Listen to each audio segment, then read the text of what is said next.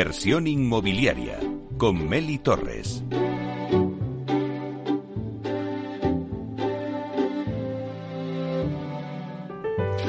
Bueno, pues seguimos con el debate que tenemos hoy. Tenemos todavía una hora por delante. Así que vamos a analizar bien las medidas en materia de vivienda que debería de tomar el nuevo gobierno que salga en las próximas elecciones en la Comunidad de Madrid el 4 de mayo. Voy a dar un repaso rápido por la mesa.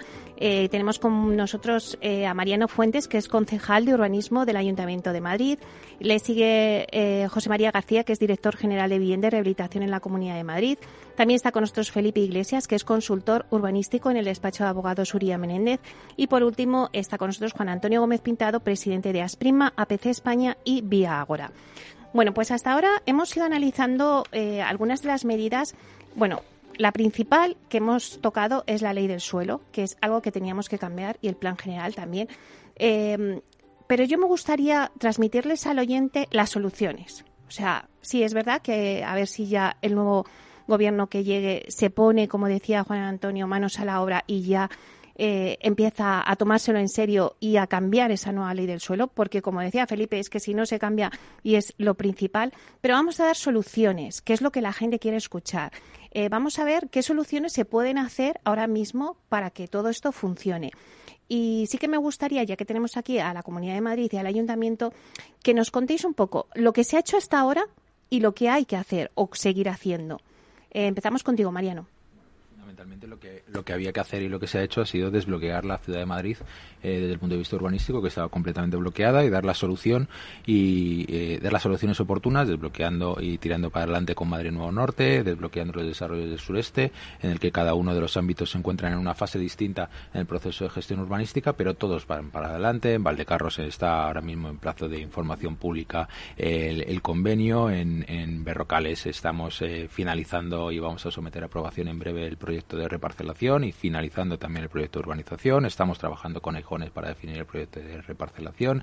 Estamos trabajando con el Cañaveral para modificar unos espacios y, adecuar el planeamiento a unas necesidades de la gente que ya están allí viviendo, porque, como por ejemplo, y sin, a simple vista, introducir el, mediano comercio y determinados eh, servicios que necesitan ya esa gente eh, en, esa zona, o los cerros, que estamos negociando también el convenio de, gestión. Es decir, sí existe, eh, se ha hecho mucho en, en, en este año y medio eh, y más que vamos a hacer.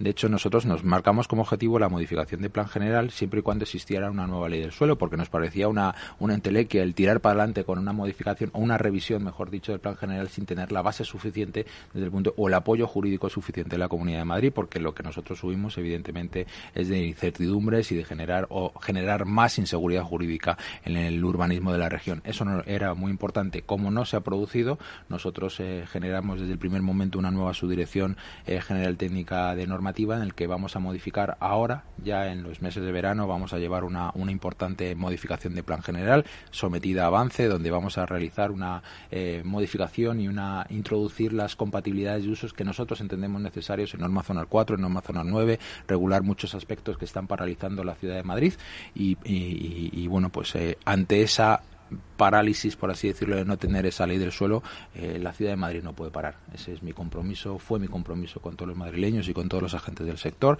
Y ya como noticia y como primicia, pues sí os puedo decir que en junio, julio, vamos a ver cómo, cómo lo hacemos. Una vez que estamos finalizando el expediente, llevaremos una potente modificación del plan general para eh, poner en marcha eh, la ciudad que, entendemos que es lo más importante como por, siempre decimos todos ¿no? el, el urbanismo yo lo considero como una de las palancas económicas más importantes que tenemos y que podemos para generar oportunidades, generar empleo y generar eh, bueno pues eh, todo aquello que nos demandan los ciudadanos. Dicho eso, también es importante, nosotros estamos modificando ya y llevamos para este año una nueva ordenanza de tramitación de licencias, de simplificación de trámites administrativos, que, para hemos contado muchísimo con Asprima, en un proceso de digitalización muy importante en la tramitación de licencias y bueno, eso es realmente las, las líneas fundamentales sobre lo que estamos trabajando. Es decir, una, una ciudad como Madrid no puede estar parada, no puede estar pendiente de decisiones eh, ya no solo desde el punto de vista técnico, sino desde el punto de vista político de sacar adelante una ley tan importante como la ley del suelo. ¿Qué es lo que haremos de aquí al futuro una vez que tengamos esa modificación de plan general que la tenemos prevista eh, llegar eh, a definitiva en el mes de diciembre? Iniciar la oficina de revisión de plan general, porque tenemos que tener claro que un plan general eh, no puede acotarse a un mandato, no puede acotarse a un, a un momento político.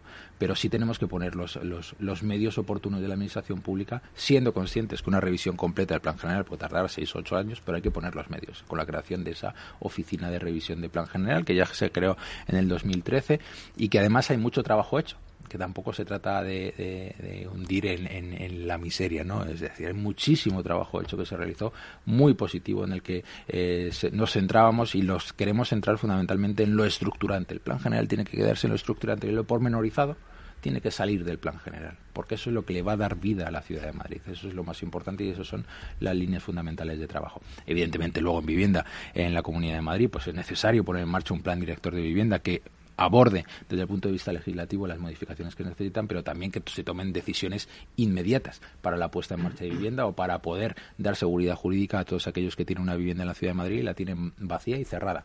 Es decir, dando seguridad jurídica a esos propietarios, como ya estamos haciendo en la empresa municipal de la vivienda, con un plan muy bonito en el que se cede en usufructo a la empresa municipal de la vivienda, garantizándose toda una serie de, bueno, garantizándose desde el punto de vista económico el cobro de las rentas oportunas por ese alquiler y además dando una serie de servicios que garantizan eso, que la administración pública eh, evite que, uno, esa vivienda está cerrada y por tanto salga, aflore al mercado, que es lo que queremos, y dos, que dé esa seguridad jurídica a los propietarios, pues que evite ocupaciones, que ocupe, que evite impagos, que, que, evite deterioros de la, de la propia vivienda, porque todo eso lo asume la empresa municipal de la vivienda. Ese paso es el que queremos dar también en la Comunidad de Madrid. Bueno, me encanta este programa porque has visto, Juan Antonio, o sea, aquí en directo, eh, Mariano ha dicho que en verano hay el cambio del plan general. Bueno, ¿qué, decís vosotros al respecto por parte de la Asociación de Promotores? Eh, la primera cuestión que tengo que decir es que estoy de acuerdo con Mariano. Eh, Madrid sufría de una parálisis total en cualquiera de los desarrollos de los ámbitos que de generación de vivienda nueva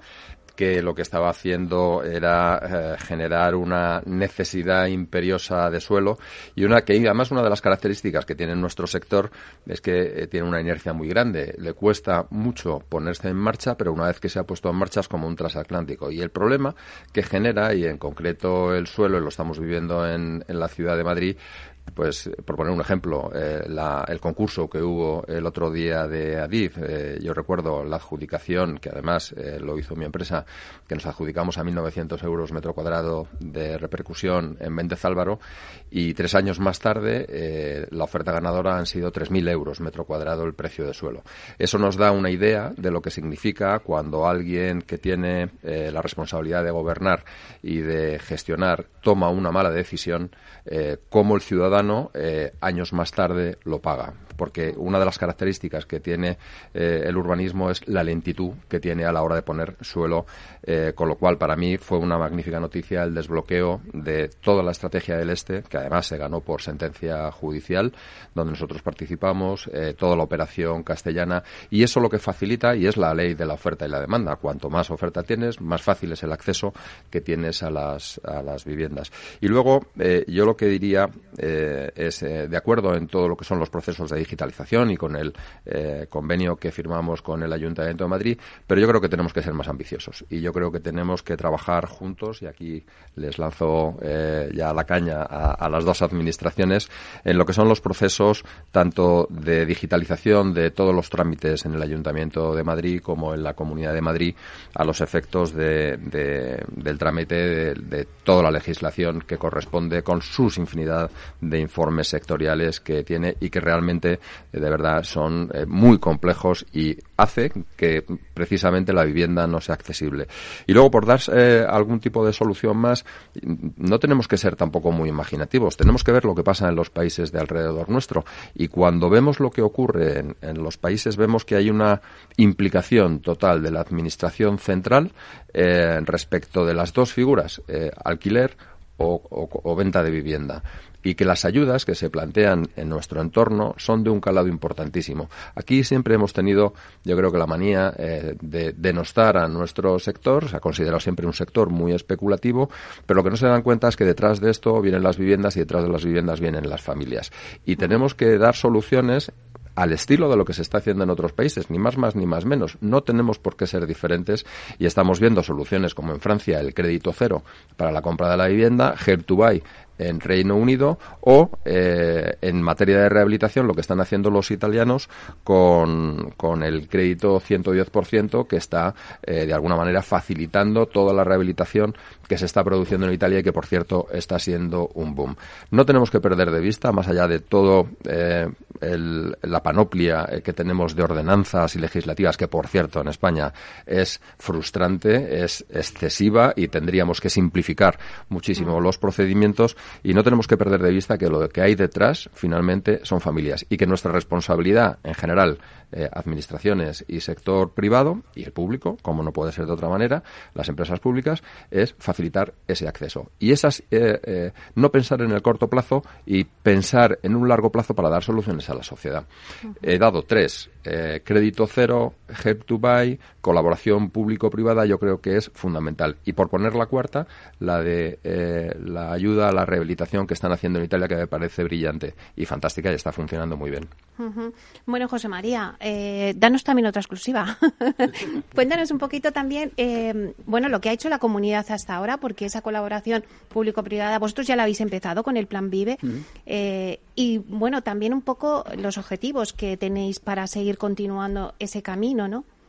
Bueno, creo que hemos sido pioneros y, eso nos da un grado de, experiencia para, transmitir a las demás administraciones públicas. ¿no? Eh, eh, es un camino difícil de andar, también eh, lo sabéis y yo os lo he transmitido en alguna ocasión, pero lo cierto y verdad es que lo que no tiene ningún sentido es que se genere una materia prima, como es el suelo, que se obligue normativamente a que tenga un destino, que es la promoción pública de vivienda, y que eh, por un deficiente entendimiento del procedimiento eh, eso no se convierta en realidad. Y, frente a eso hay que luchar. Yo coincido con, con todos vosotros en que eh, al final eh, nosotros construimos la propia soga a través de las normativas y somos incapaces eh, de convertir en eficaz a la Administración. En este caso, el Plan Vive lo que hizo fue eh, una bolsa de suelo em, cautiva, por así decirlo, que no cumplía su fin que estaba destinada a la promoción pública de vivienda, pues encontrar un instrumento que permitiera desarrollarlo. La colaboración público-privada, en este caso apoyada en la concesión administrativa de Manial, que permite un margen de maniobra en el que la Administración no pierde la titularidad del suelo, eh, se ve beneficiada de la reversión del valor de esa edificación una vez eh, eh, finalizado el plazo de la concesión y además se apoya en la inversión privada que a su vez moviliza actividad económica y cumple el fin para el cual fue el suelo destinado, que es la promoción pública de alquiler asequible. Bueno, esa es una fórmula adecuada que pueden copiar otras administraciones públicas. Otro camino, como decíamos, es eh, que la normativa de suelo permita eso de una manera más flexible. Coincido plenamente, lo decía Felipe, lo decía Juan Antonio, lo decía Mariano, eh, el planeamiento debe ser el planeamiento general debe ser un master plan, no, no debe entrar eh, en esos detalles que además provoquen que cualquier deficiencia en cuestiones no estructurantes del plan eh, provoquen su anulación y volver a empezar de cero. Eso no tiene ningún sentido. O, como decía Mariano, tardar seis o ocho años en la tramitación de un nuevo planeamiento. Eso es una auténtica aberración. El tiempo de la producción del suelo lo que provoca es incremento de costes. Es tan sencillo como la oferta y la demanda, también el factor tiempo es dinero en economía y esas son cuestiones que hay que hablarle muy claro a la gente para no, para no confundirla y no engañarla. En ese sentido, la Comunidad de Madrid, con la modificación 1-2020 de la Ley del Suelo, lo que pretendió es agilizar los procesos de tramitación de las licencias urbanísticas mediante el apoyo en la declaración responsable. Sí que es cierto que falta un nuevo texto que aborde otras cuestiones como esta que decíamos del planeamiento estructurante, el planeamiento eh, maestro, que sirva de guía a todo lo demás, cuestiones de estrategia territorial, tanto en materia de regeneración y, rehabilitación, que también deben ser incluidas en la ley del suelo para transformar las ciudades, y ese es el texto que debemos apostar todos y que esté producido en apenas año y medio para que eh, eh, empiece a cumplir sus fines. Y por otro lado, en la acción política, como decía, colaboración público-privada para movilizar recursos. Ahora bien, sí que tengo que hacer algo de proselitismo.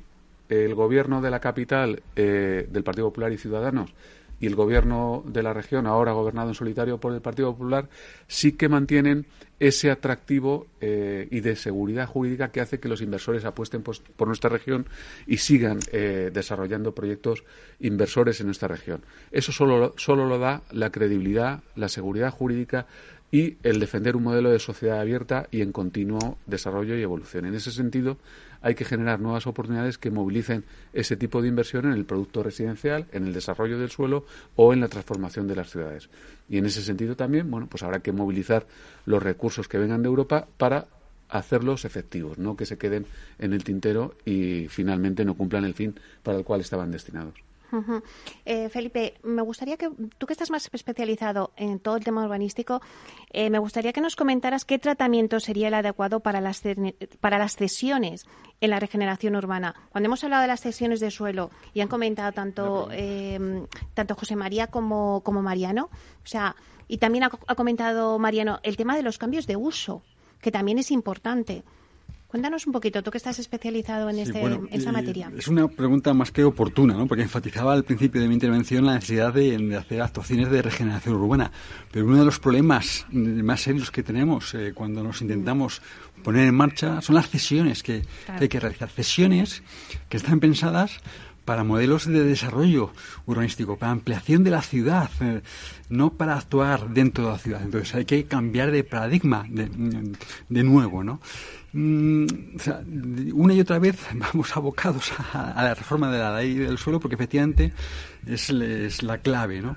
Y, esos efectos mm, sí me gustaría enfatizar que, aunque es cierto que hay componentes en una ley del suelo netamente políticos, pero hay otros componentes que son netamente eh, profesionales, técnicos. Entonces, a lo mejor hay que pensar en encargar a un equipo de profesionales, de técnicos, la redacción de un borrador primigenio que establezca un cambio innovador y que después, una vez recibido ese texto, bueno, pues eh, se hagan los ajustes políticos y de consenso que hagan falta.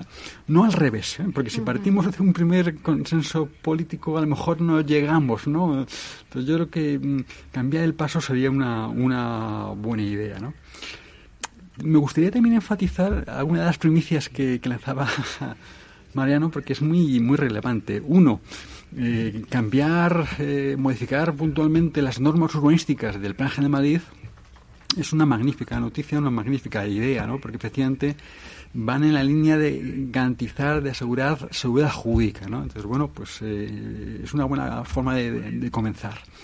También es buena idea crear una oficina de, la revisión del plan general y, también es muy buena idea recuperar parte de ese trabajo magnífico, porque ese trabajo lo hicieron técnicos de, la Ayuntamiento de Madrid que son excelentes, ¿no? Entonces eso no se puede quedar eh, perdido en un, en un cajón, sería una pérdida terrible, ¿no? y también me gustaría enfatizar, para no ponernos en, eh, negativo, ¿no? Porque hay que, hay que hacer, no, pero también se han hecho cosas, ¿eh? se, se, tienen que haber hecho más, pues probablemente, ¿no? Pero yo apuntaba a José María, ¿no? La, la ley 1-2020 que ha permitido que tengamos declaraciones responsables en la Comunidad de Madrid, que es un hito, ¿eh? que hay que enfatizarlo, hay que ponerlo de relieve, porque es increíble. Es esto no teníamos en la Comunidad de Madrid, en la norma urbanística vigente, la posibilidad de articular declaraciones responsables. Sí estaban en algunos ayuntamientos, y ahí fue pionero el Ayuntamiento de Madrid, pero bueno, mm, es decir, que, mm, que cuando se quiere, eh, se puede y, se hace, ¿no? Lamentablemente, y si comparamos la Comunidad de Madrid con otras comunidades autónomas, pues esta ha sido la única norma que se ha aprobado, ¿no? También porque no tenemos en la Comunidad de Madrid herramientas adecuadas. ¿eh? La Comunidad de Madrid es de las pocas comunidades autónomas que no tiene la herramienta del decreto ley. Otras comunidades autónomas han adaptado sus normas mm. y han eh, aprobado un número relevante de decretos leyes para actuar frente al COVID-19.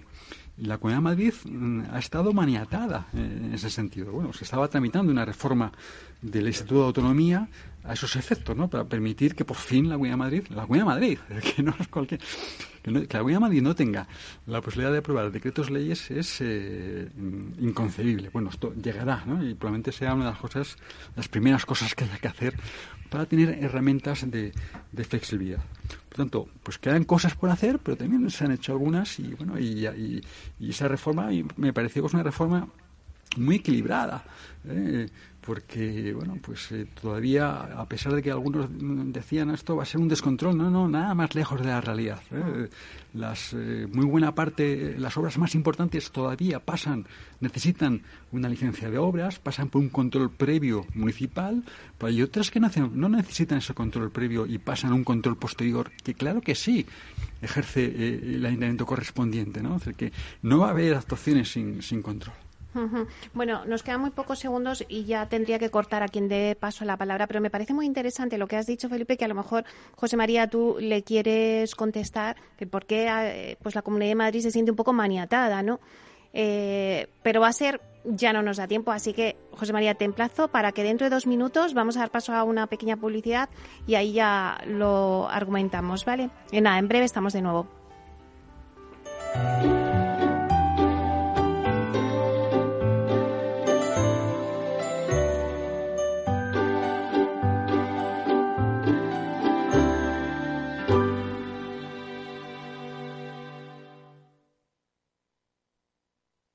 Si tu lado emocional dice, invierte en salud, sabes que es un sector en crecimiento, y tu lado racional dice, no tienes tiempo de crear una cartera desde cero. Y si te la gestionan otros, te cobrarán mucho en comisiones. En Renta 4 Banco te lo ponemos fácil. Con el nuevo servicio de gestión óptima, contrata nuestras carteras temáticas 100% online, con una comisión de gestión de solo 0,25%. Entra en r4.com o en cualquiera de nuestras oficinas y descubre todas nuestras carteras. Tu lado emocional y racional por fin se unen. Renta 4 Banco, tu banco especialista en inversión.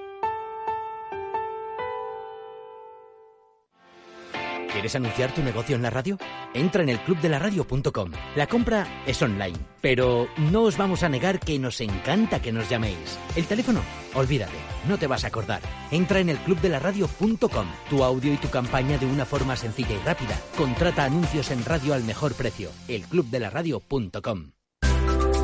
Inversión constructiva en Capital Radio. El próximo jueves 29 de abril a las 5 de la tarde, Capital Radio celebra un webinar en el que descubriremos lo último en ESG, cómo elegir la mejor inversión constructiva o de impacto y las oportunidades más rentables. Una sesión conducida por Luis Vicente Muñoz, con la participación de Luis Martín, director de ventas de BMO Global Asset Management, y Gonzalo Sánchez, gestor de renta variable Iberia de GESConsul. Para reservar su plaza, tan solo tiene que escribir un mail a eventos capitalradio.es y recibirá el enlace para acceder al webinar el jueves 29 de abril a las 5 de la tarde.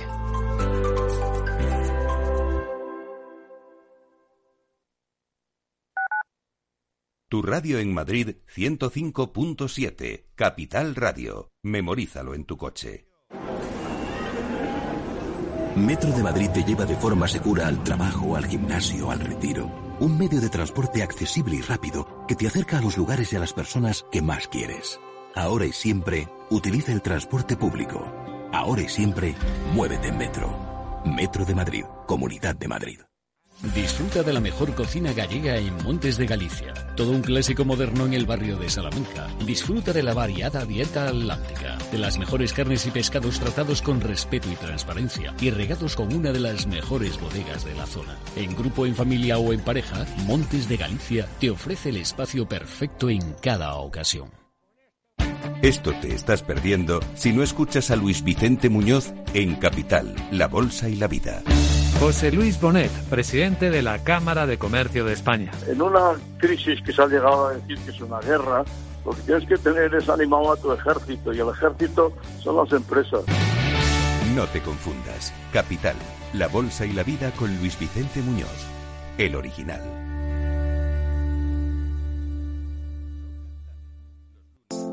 Horno San Onofre. Somos pasteleros y eso nos gusta. Utilizamos materias primas que nos hacen disfrutar y elaboramos todos nuestros productos de forma artesanal, sin sucedáneos, ni margarinas, ni grasas trans. Sabemos que las cosas buenas son importantes. Con el hashtag buscamos gente dulce. Horno San Onofre, calle San Onofre 3, teléfono 91 532 9060 y calle Hernani 7, teléfono 91 554 3396. También nos encontrarás en el mercado de San Miguel, 3 www.pasteleriasanonofre.com. Capital Radio.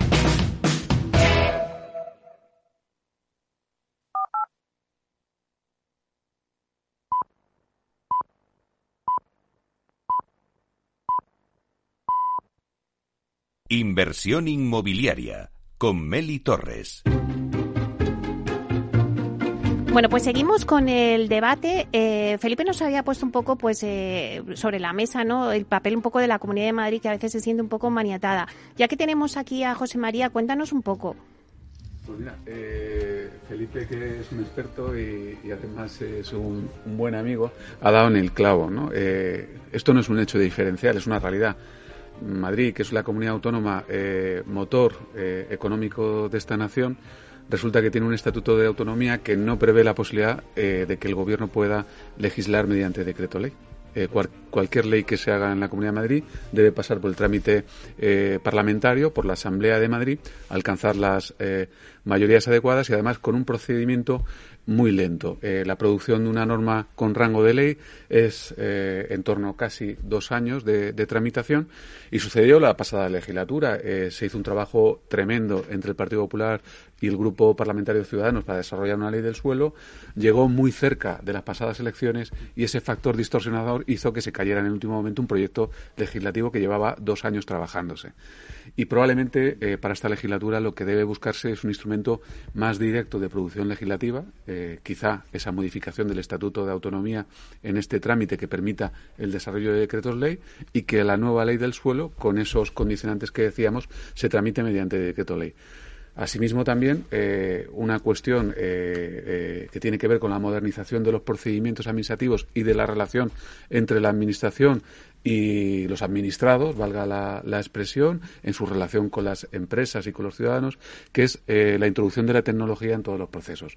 la relación digital entre la Administración y las empresas se tiene que consolidar absolutamente y el método de lenguaje en el ámbito de la edificación, de la arquitectura y del urbanismo es el entorno BIM y similares, que es el mecanismo y el lenguaje que debemos introducir todos en nuestros procesos. Se está haciendo un esfuerzo que requiere, lógicamente, un gasto de inversión en licencias, en equipos, en formación de los funcionarios, pero al final debemos hablar empresas, profesionales y administración el mismo lenguaje para que las leyes a su vez además sean autopistas eh, rápidas del desarrollo de la actividad económica. Juan Antonio, y vosotros ahí que estáis haciendo un gran impulso, eh, es importante todo el tema de la modernización en, el tema urbanístico. Eh, pues mira, esos efectos y quizá como primicia estamos eh, de la plataforma de industrialización de la vivienda que habíamos formado, pensamos que de alguna manera se había quedado corto el alcance que tenía y por mayoría eh, y por unanimidad se aprobó en la, en la plataforma sustituirla por un clúster de innovación. Este clúster de innovación, el objetivo fundamental es poder hacer uso de los fondos europeos que que, están en disposición para eso y trabajar en, coordinación con la comunidad y con, los ayuntamientos a los efectos de que esa digitalización que se tiene que producir en todos los procesos pongamos grupos de trabajo y que se lleven a cabo. Yo creo que es una oportunidad que vamos a tener histórica y que dentro de los esfuerzos que se están realizando y que nos faltaban herramientas, probablemente este clúster donde ya hay instituciones como el Torroja, eh, el otro día el rector de la Universidad Politécnica también me dijo que participaba. Estábamos, también me han dado ya el visto bueno, registros. En fin, eh, se están eh, incorporando, yo creo que las instituciones y las empresas con, la suficiente, con el suficiente calado para generar ese conocimiento y ese proceso de digitalización que modernice de alguna manera nuestras estructuras. A mí me gustaría, y si me lo permites, y con esto ya termino, eh, un inciso. Nos viene un, un, yo creo que un cambio importante de regeneración, de rehabilitación de nuestras ciudades y lo que no podemos es morir de éxito. A esos cuatro mil y pico millones que ha lanzado el gobierno que vienen para rehabilitación y regeneración urbana, más eh, esos de, dinero público, más el dinero privado que se, ponga en marcha eh, en, este, en este ámbito, lo que no nos podemos permitir de ninguna de las maneras es que, al igual que pasó, por ejemplo, eso lo conoce bien eh, Mariano porque le tocó la herencia del plan Madrid Rehabilita, eh, que no se lleve a cabo por la eh, gestión de la o la no concesión de las licencias en tiempo y forma. Yo creo que esto es un proceso que si realmente se pone en marcha y con la cantidad de dinero público y privado que va a haber, eh, tendremos que buscar unas estructuras completamente diferentes a la hora de conceder licencias, porque si no se hará un cuello de botella, yo creo que muy importante. Esto es un tema que me consta que Mariano lo controla, lo domina, porque le tocó vivir la herencia de la anterior de la anterior corporación, pero tenemos que pensar en ello porque a la vuelta del verano probablemente eh, vamos a ver muchos proyectos en esta, en esta línea, ¿no? Mariano. Eh, la digitalización es una de las grandes apuestas que tienen que estar en la administración pública en el ayuntamiento, sí que eh, nos hemos volcado en ello. Para que tengáis en cuenta, en las tres primeras semanas de trabajo establecimos un plan estratégico de digitalización del área de desarrollo urbano, en el que ha dado como consecuencia eh, la plataforma Conex, que es la consulta externa de expedientes, en el que yo creo que todos los arquitectos de este país tienen que estar agradecidos porque tienen todos, disponen de todos los antecedentes de todas las licencias obtenidas en el Ayuntamiento de Madrid que están digitalizadas, obviamente. También hemos dado un paso importante en, la digitalización de la transmisión de licencias de actividad, en el que a día de hoy a un solo clic eh, eh, se puede realizar esa eh, transmisión en el día y en el momento que eso es lo más importante. Y además eso no solo supone un beneficio para la ciudadanía, sino también un ahorro importante de recursos municipales. Gestionábamos 11.000 expedientes al año, con lo que podéis imaginar la, la cantidad de recursos públicos que necesitábamos para hacer eso y además no se hacía en tiempo. Pues bien, la digitalización lo que ha provocado es que ese procedimiento administrativo se realice en un segundo. Es decir, la capacidad tecnológica que hoy nos brinda la sociedad pues es eh, eh, increíble para poder hacer evolucionar la administración pública. En el tema de licencias, pues en el tema de licencias para rápido y simple. Con el, programa que estamos trabajando es eh, los equipos redactores de los proyectos van a, trabajar con un programa con el mismo programa que va a trabajar el técnico municipal que va a informar la licencia. Eso es importantísimo porque se va a poder hacer una mm, prerevisión antes de presentar la documentación y ese mismo proyecto ya caerá con esa revisión al Ayuntamiento de Madrid, con lo que os podéis imaginar los tiempos de, mm. ahorro que van a generar a la Administración Pública y además, si eso lo complementamos con la modificación de la ordenanza en el que se van a poder otorgar las licencias eh, iniciales para eh, eh, sin esperar a que se tenga que cumplir otros requerimientos, sino centrarnos únicamente en los parámetros urbanísticos para que las obras puedan empezar y que esta ciudad se ponga en pie, creo que es lo más importante. Y por último, respecto a los fondos de rehabilitación. Eh, como he dicho al principio, la administración, las administraciones públicas no estamos preparadas para gestionar ese volumen de dinero que nos va a venir de Europa. Mm, yo no sé cómo seréis vosotros, pero a mí no me gusta presupuestar mil y gastar cincuenta. No, no, si yo presupuesto mil, quiero gastar mil. Y ese es el objetivo de las administraciones públicas. Y eso lo hacemos con la colaboración público-privada y decir, bueno, ya estamos con la colaboración público-privada. No, tenemos que introducir la figura del agente rehabilitador. Una persona específica, persona, persona jurídica, empresa, eh, entidad, como lo queramos llamar, que de la mano de la administración pública pueda ayudar a la administración pública a obtener esos trámites, a realizar esos trámites administrativos en tiempo desde el punto de vista de gestión de la subvención, de gestión de la ayuda y, por qué no, también de gestión de la licencia. Por eso también es tan importante la ordenanza donde vamos a dar cabida a las entidades colaboradoras en el ámbito residencial que hasta el día de hoy no se producía. Creo que esos son eh, los que me conocéis y los que me conocen menos. Eh, yo no puedo estar parado no puedo estar pendiente de que se vaya a realizar un decreto ley. Lo siento, Felipe, es el objetivo, ¿vale? Pero yo no puedo estar parada porque la ciudad de Madrid no puede estar parada. Ese es el objetivo. Felipe, ¿qué opinas de esa eh, figura de agente rehabilitador? Absolutamente de acuerdo y convencido de que efectivamente eh, es un mecanismo mm, adecuado, porque si no, la administración pública no lo puede todo. Y de luego que una persona jurídico-privada, una empresa con conocimientos eh, pueda eh, desarrollar, igual que desarrolla mm, una junta de compensación, que es una, la junta de compensación, cuando desarrolla suelo, es un mecanismo, eh, un magnífico ejemplo de colaboración público-privada, con control público, pero son los propietarios de suelo los que lideran el proceso urbanístico. Pues, esa idea, si la llevamos a la regeneración urbana, puede ser perfecta que todavía no la tenemos en la Comunidad de Madrid. Eh, por ejemplo, en la Comunidad Valenciana sí. ¿eh? Pero bueno, pues ahí habrá que copiar y mejorar el, modelo. Más allá de eso, eh, claro, eso es mm, regeneración urbana, pero también hay políticas de, rehabilitación, ¿no? Y ahí efectivamente hay cuellos de botella, ¿no?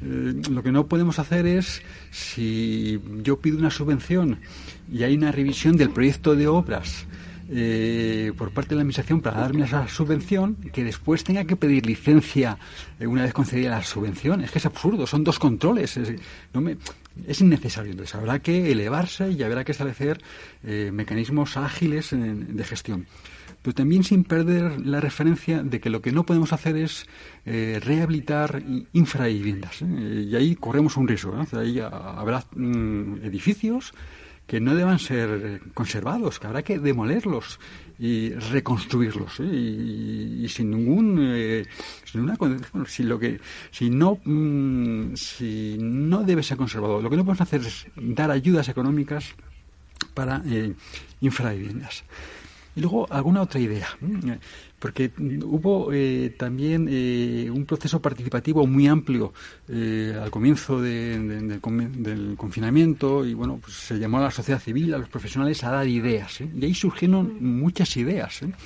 Y no solo es modernizar, informatizar, también modelizar, hacer modelos. Porque mm, a veces para constituir una junta de compensación, eh, pues hay que cada uno elabora unos estatutos, unas bases, decir, eh, y a veces parece que en cada actuación urbanística se descubre eh, el Mediterráneo y se inventa la rueda. Es que no hace falta, es que esto ya está todo inventado. Entonces, podemos crear modelos de forma que, una vez aprobados por la administración, el promotor, el privado, simplemente con ajustes necesarios, asuma ese modelo. Sería eh, bueno, hay muchas ideas, ¿eh? ahí surgieron esas comisiones, muchísimas ideas. Yo creo que no debieran quedar en el tintero, y, pero bueno, eh, herramientas de agilidad administrativa, porque si no, efectivamente, nos perdemos. José María. Pues en el ámbito de la rehabilitación, si me habéis escuchado en alguna otra ocasión, yo siempre defiendo un esquema casi de cinco puntos, ¿no? bastante claro. Coincido Totalmente con vosotros. Eh, la, colaboración público-privada es imprescindible. ¿Por qué? Porque lo que vamos a rehabilitar son viviendas privadas y, lógicamente, hay que dar participación de alguna manera al privado, bien sea el destinatario final de la ayuda, bien ese agente rehabilitador que ponga en conexión eh, ese ejercicio de autoridad por parte de la Administración y esa decisión privada de mejorar las condiciones y la calidad de las viviendas. Si no, nos quedaremos en las cifras que actualmente nos movemos. Estamos hablando de que en España se rehabilitan 30.000 viviendas al año y el gobierno nos dice que vamos a saltar a 300.000 y al final de esta década a 500.000 o 600.000. Eso, si no está apoyado con una estructura sólida, es una entelequia, no es una realidad. Bueno, aquí eh, estamos personas que lo que queremos es que efectivamente esos fondos europeos se destinen a la rehabilitación para mejorar el parque residencial y al mismo tiempo se genere actividad económica, que es lo que se pretende. Colaboración público-privada papel del agente rehabilitador, no en el ejercicio de autoridad, que no lo ejerce, pero sí como instrumento de gestión para conseguir los fines. Y ahí, por tanto, eh, la norma que regule eh, el descenso de los fondos europeos hacia España tiene que ser muy sencilla, en ese sentido, que nos permita la concesión directa de la ayuda al agente rehabilitador, que prevea la figura del anticipo y eh, el mecanismo de la retribución de la gestión para el agente rehabilitador para fomentar esa acción. Que las subvenciones estén condicionadas a resultado, no a trámites y requisitos previos administrativos, sino que si se hace una actuación que alcanza esos objetivos de eficiencia energética que nos establece Europa, con un certificado eh, acreditado por profesional responsable que diga que se ha conseguido ese objetivo de eficiencia energética, una factura legalmente reconocida eh, eh, que demuestre que se ha ejercido esa acción de rehabilitación y determine su coste y una licencia municipal, y por eso es clave también la participación de los ayuntamientos en este proceso, que el proceso fuera prácticamente automático, que el agente rehabilitador acreditara ante la Administración la efectiva realización de la obra, el coste de esa obra y el visado administrativo de, esa actuación. Por otro lado, eh, señalaba Felipe que hay elementos en el urbanismo que eh, no existen, bien en la Comunidad de Madrid o bien a nivel general, que debieran recuperarse. Yo creo que para que las actuaciones de rehabilitación sean verdaderamente transformadoras, tienen que volver a aparecer las transferencias de aprovechamiento, eh, zonas consolidadas frente a zonas en desarrollo que permitan mover edificabilidades. Se debe poner en debate el agotamiento de alturas o aprovechamiento de alturas allí donde no estén agotadas y la generación de nuevas edificabilidades que ayuden a financiar precisamente a los que menos tienen esas actuaciones de rehabilitación. Cuarta clave, la fiscalidad. Algo ha apuntado el Gobierno que se ha dado cuenta que, lógicamente, si generamos una subvención, al final aquellos que no tienen obligación de hacer la declaración de la renta van a tener que declarar la renta. Y si no se pueden beneficiar de una deducción fiscal, lo que van a hacer es no rehabilitar precisamente para evitar tener que hacer la declaración de la renta. Bueno, ese es un camino que hay que explorar. Y por último, el acceso a una financiación competitiva. Hay que crear un modelo jurídico para que las entidades financieras no tengan ningún miedo en complementar esas ayudas europeas con la aportación de los privados y una financiación eh, competitiva que les permita eh, mm, diluir en el tiempo ese proceso de amortización de ese esfuerzo para transformar verdaderamente nuestras ciudades. Si somos capaces de apoyarnos en esos cinco puntos, sí que de verdad pasaremos a un entorno de 500.000 rehabilitaciones al año que permitan además generar una economía inducida de un sector que se va a especializar también en rehabilitar y en regenerar los barrios. Juan Antonio, hay que apoyarse en esos cinco puntos que está diciendo José María. Absolutamente, absolutamente. Yo creo que son los cinco puntos eh, claves y lo que tenemos que ver ahora es cómo cae esto en cascada, porque todo, eh, toda esta tramitación se está llevando desde el Gobierno de la Nación y veamos a ver cómo esto desciende a la comunidad autónoma y, consecuentemente, después a los ayuntamientos.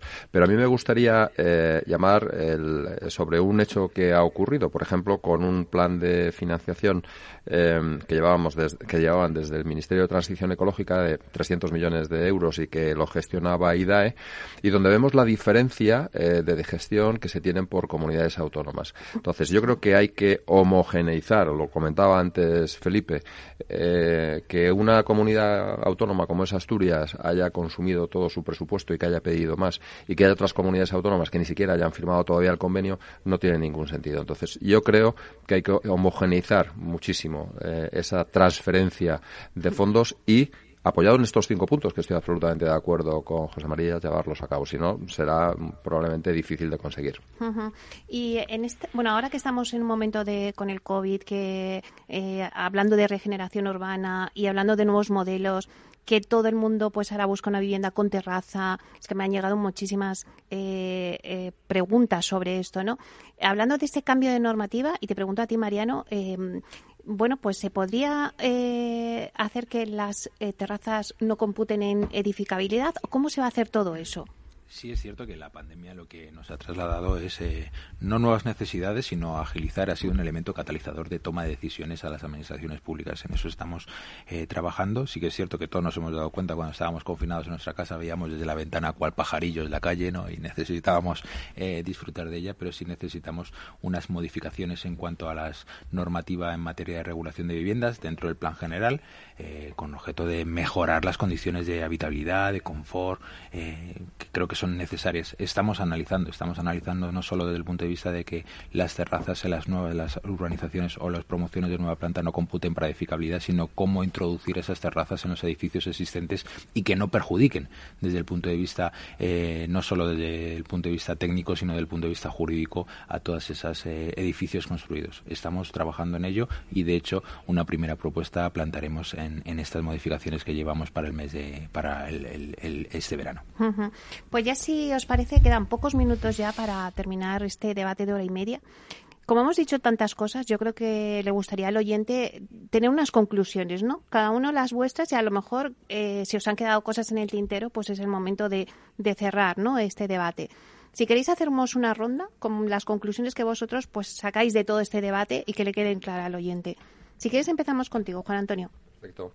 Pues eh, yo creo que lo que no tenemos que perder de vista, y queda yo creo que patente en este debate, es que tenemos que poner eh, en el foco a la sociedad. Tenemos que poner en el foco no solamente a la sociedad, sino a aquellos más desfavorecidos y que necesitan acceso pues, a las viviendas, porque si no, no pueden generar sus núcleos familiares. Consecuentemente, no se tienen, no se tienen niños. Consecuentemente, somos la sociedad, mm. una de las sociedades más envejecidas con la problemática que esto va a traer en nuestra estructura social. Más allá de todo lo que hemos eh, hablado esta mañana y por simplificar, yo creo que eh, para alcanzar ese objetivo que es dar respuesta a la sociedad. La colaboración público-privada se pone una vez más de manifiesto eh, que tiene que desarrollarse ah. no solo en, el ámbito de los concursos para donde la administración pone suelo a disposición del privado para desarrollar, sino que yo en todos los ámbitos, todo lo que tenga que ver con la gestión para finalmente obtener esa vivienda desde toda la gestión de suelo, los desarrollos de, las concesiones de licencias, etcétera, etcétera, tenemos que tener esa colaboración público-privada. Es fundamental y nunca eh, perder de vista que al final lo que tenemos es una sociedad que necesita respuestas y que no nos podemos perder en el debate político de si queremos un modelo o queremos otro modelo. Al final, la sociedad no entiende para esas soluciones del debate político, lo que entiende es de su necesidad. Y que cada vez que se trata de modificar un, ese modelo, lo que hacemos es regresar muchísimos años atrás. Y que poner otra vez en función eh, estas soluciones, pues al final eh, no las tenemos de, de visualizar nunca, porque hay cambio político otra vez, y esto lo hemos visto en diferentes alternativas, y consecuentemente cada vez que hay un cambio político hay un cambio de modelo con lo cual nuestra sociedad no obtiene las respuestas que precisamos. Felipe, ¿cuáles serían las conclusiones? Yo creo que hemos marcado, y hay cierto consenso, dos grandes retos. Retos de reformas legislativas y retos de colaboración público-privada. Sin esos miembros yo creo que es, difícil llegar a buen puerto. Pero estos eh, retos eh, necesitan de consensos eh, políticos, porque estamos, nuestra administración es una administración multinivel, Estado, comunidades autónomas, ayuntamientos. Mm, yo creo que los ciudadanos eh, agradeceríamos a nuestros responsables eh, políticos que se pusieran de acuerdo, porque hay políticas y hay actuaciones que son de Estado, ¿eh? en las que eh, deben estar todos eh, de acuerdo. Más allá de ideologías, eh, más allá de mm, ventajismos políticos, hay cosas que, Porque hay trenes que pasan, sí, ¿no? es, un momento único, es decir, que hay unos fondos comunitarios que debemos aprovechar bien, y ahí debemos estar todos en línea, ciudadanos, los, los profesionales, eh, y también eh, políticos, quienes nos gobiernan. José María, ¿cuáles serían tus conclusiones del debate?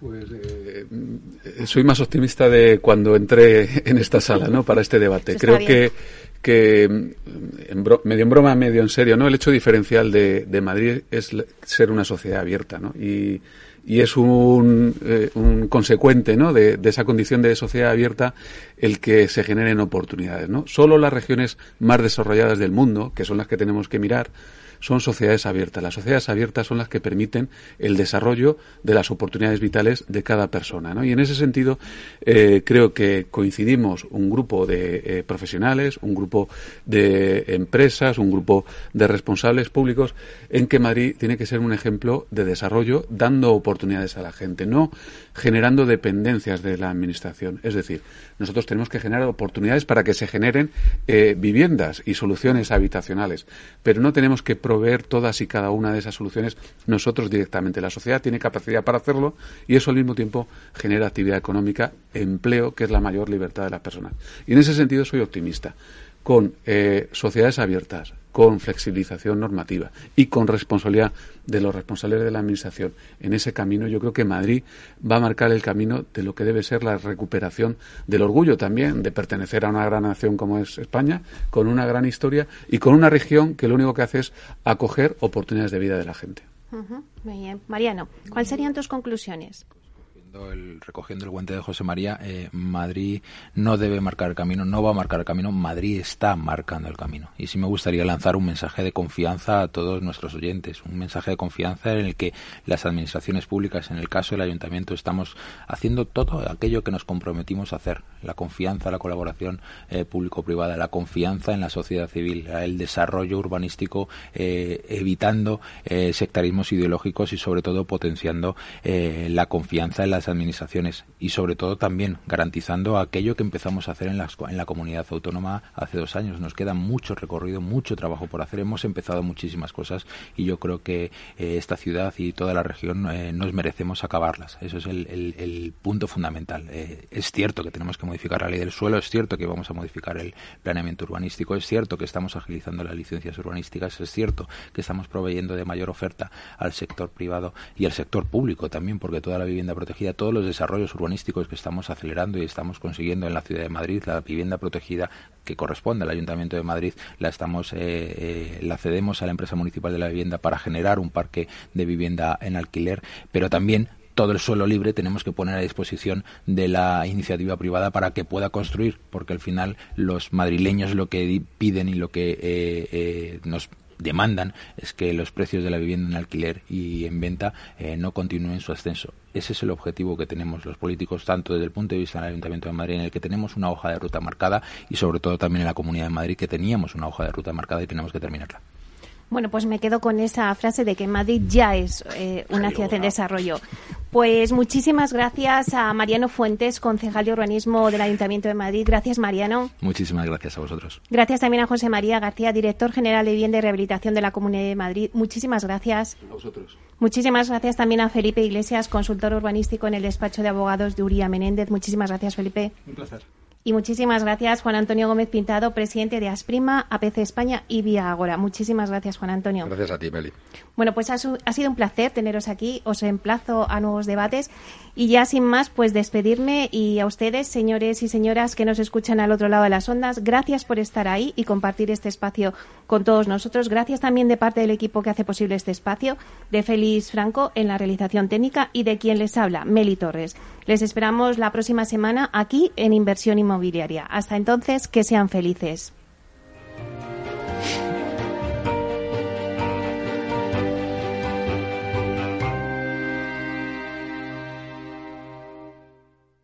Neynor Homes les ha ofrecido inversión inmobiliaria con Meli Torres.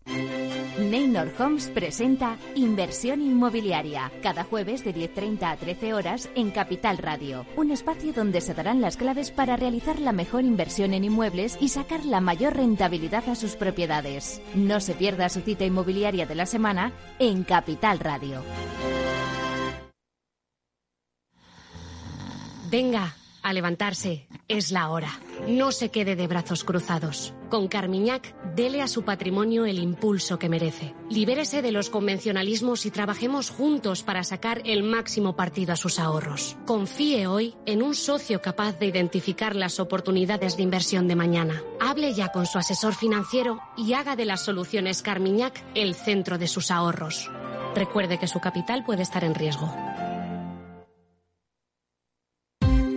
Ya no estamos en la era de la información, estamos en la era de la gestión de los datos y de la inteligencia artificial. El tratamiento inteligente de estos datos proporciona un valor enorme a las empresas en sus procesos de negocio. En Piper Lab ayudamos a nuestros clientes a tomar decisiones de negocio basadas en datos. Escúchanos todos los lunes en el espacio de Big Data de Capital, la Bolsa y la Vida. Capital Radio, la genuina radio económica. Miradas Viajeras vuelve a viajar. Y lo hacemos al último paraíso del Mediterráneo. Nos vamos a una de las islas más hermosas del mundo. Nos vamos a Formentera. Descubre con nosotros la magia de sus puestas de sol, sus playas de aguas turquesas, su gastronomía, su naturaleza y sus secretos más íntimos. El próximo sábado de 10 a 1 de la tarde, Miradas Viajeras desde Formentera con Fernando Balmaseda. Engánchate a nuestra onda.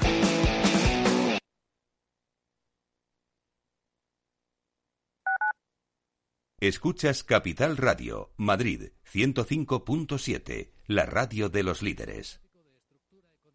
Disfruta de la mejor cocina gallega en Montes de Galicia. Todo un clásico moderno en el barrio de Salamanca. Disfruta de la variada dieta atlántica, de las mejores carnes y pescados tratados con respeto y transparencia y regados con una de las mejores bodegas de la zona. En grupo, en familia o en pareja, Montes de Galicia te ofrece el espacio perfecto en cada ocasión. ¿Sabes cuál es el mejor dial para escuchar Capital Radio? Tu móvil. Ya tienes disponibles las versiones de iOS y Android de Capital Radio. Y si quieres escucharlas en tu coche, lo tienes muy fácil. Empareja el Bluetooth de tu coche con tu móvil o tableta, entra en la app de Capital Radio y ya lo tienes. Escucha Capital Radio en digital. Y si te preguntan qué escuchas, no lo dudes. Capital Radio.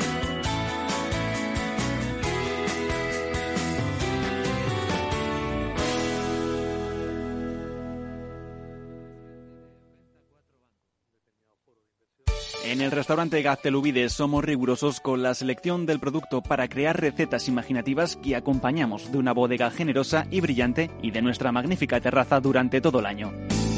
Restaurante Gaztelubide, carretera de La Coruña, kilómetro 12200, La Florida. Teléfono 91 372 8544. Una recomendación del programa gastronómico Mesa y Descanso.